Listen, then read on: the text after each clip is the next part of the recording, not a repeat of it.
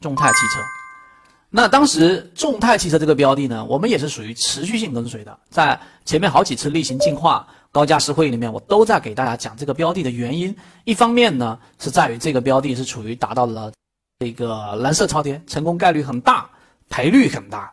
对吧？就仅仅从这个角度给大家做了一个切入，而它的散户数量呢，实际上并没有特别亮眼的地方，尤其是像现在，呃，它的这个三季报数据、二季报数据里面，它是增加了百分之五十多的，所以筹码这一点不能作为我们操作它或者说去跟随它的理由。但为什么我们还在一直在讲这个标的呢？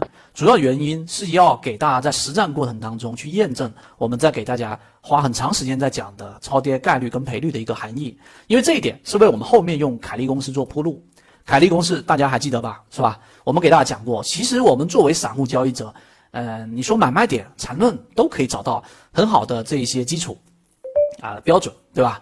哪怕我再不济这个缠论我没搞懂，呃，用圈子的一些这种顶底分型也都可以作为波段性的买卖点的一个操作信号，这个问题不大。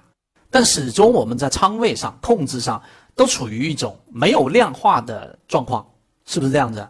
对吧？就像现在大盘有的一层、一点五成。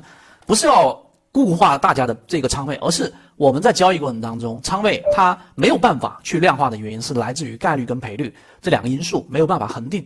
而如果你一旦做了界定，实际上呢，就相当于我们在仓位这个问题上，可以在至少在核心圈子当中，可以做到一个相对安全的、相对标准化的一个啊一个事情。所以这个我不知道大家能明白我说这个意思吗？所以我们继续回到众泰。那众泰到现在为止，我们啊其中很多传员问我，只截了其中一个。我们的高价师问这个，呃，十五号的时候问的我这个众泰怎么样？大家可以看一下，我们讲众泰的时候，实际上是在调整的，没错吧？我们当时说的是要等到回档位置附近，所以从十五号到现在为止，对于我们的交易模式来说，有几个这个低吸小仓位的买入点啊？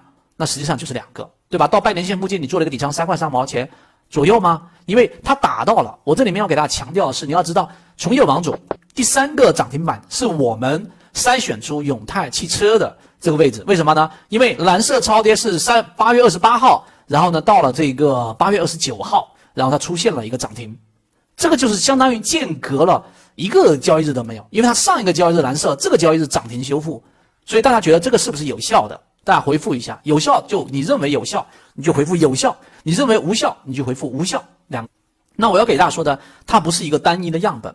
我自己的现在我电脑面前啊，然后呢六十天蓝色超跌，然后这个六十天以内出现蓝色超跌涨停板修复的这个鱼池里面，在我现在里面三十四个，然后我做了一些创业板删除啊、科创板啊，到现在为止有三个标的涨停，有一个标的真视通今天跌停，其他的就属于比较中大，而大部分都属于翻红，涨幅也比较大。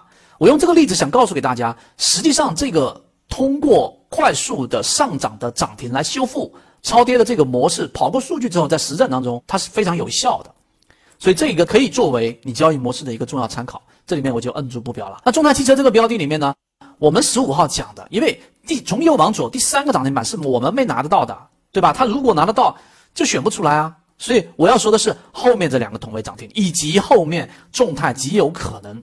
那这种有效的交易模式呢？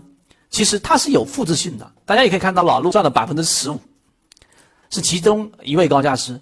所以圈子要给大家展示的，不是要展示圈子的模型有多对，也就是我之前给大家所说的，那蓝色超跌跟涨停，它是跑过数据，在实战当中它是有效的概率。刚才我也告诉给大家，三四个里面有三个涨停，而其中的真视通跌停也是因为它已经成为妖股了，对吧？排名第一的，刚才我们已经说它是成为第二的妖股的这一个跌停板，那其实也都不能把它定义为。跌停为什么呢？因为你不是在那个今天跌停板买的呀。因为我们给大家所说的这个呃六十天蓝色超跌，所以这个地方我不说了。我们说的是什么？主力在众泰汽车这件事情上，他在做了一个教科书般的同位涨停跟洗盘拿筹码。为什么？同位涨停大家看到了对吧？是有效的。然后呢，第一个涨停板拿不到，我第二个涨停板我还拿不到吗？我说是极小极小仓位，或者说是在极极限环境之下，因为大盘现在不适合操作嘛。但是呢，在对于模型比较熟悉的交易者来说，嗯，一成一点点问题不大。包括我刚才老陆说赚了百分之十五，我我们客观的说应该不是满仓。那如果是满仓，那就太激进了。但是我要告诉大家，同位涨停大家知道了，我要说是洗筹码，怎么洗筹码？首先这个众泰我不截全面的图了，从八块多，它八块多的时候是在二零二二年这一波打下来，最低打到两块三毛多。那从两块三毛多最近的这个二三年八月一号，从这个六月到八月就两块涨到了这个五块，一倍多。这一波快速的拉升的上涨。它实际上是在干什么呢？然后打到现在，为什么圈子还拿它来说呢？在筹码上，它是肯定是分散的了。刚才我已经说，散户增加百分之五十八，但是我要告诉给大家是，它是一个典型的洗筹。怎么叫洗筹码呢？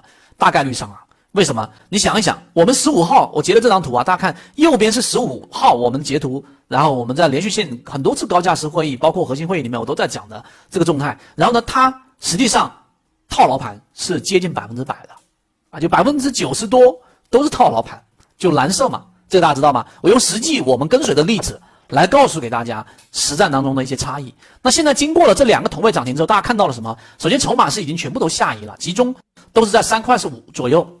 老陆经一路经经历过拿了百分之十五，估计他看的频率比我们啊大部分船员看的没有参与到其中看的更多。筹码的获利盘通过这一波的上涨，实际上呢已经现在变成了百分之四十四。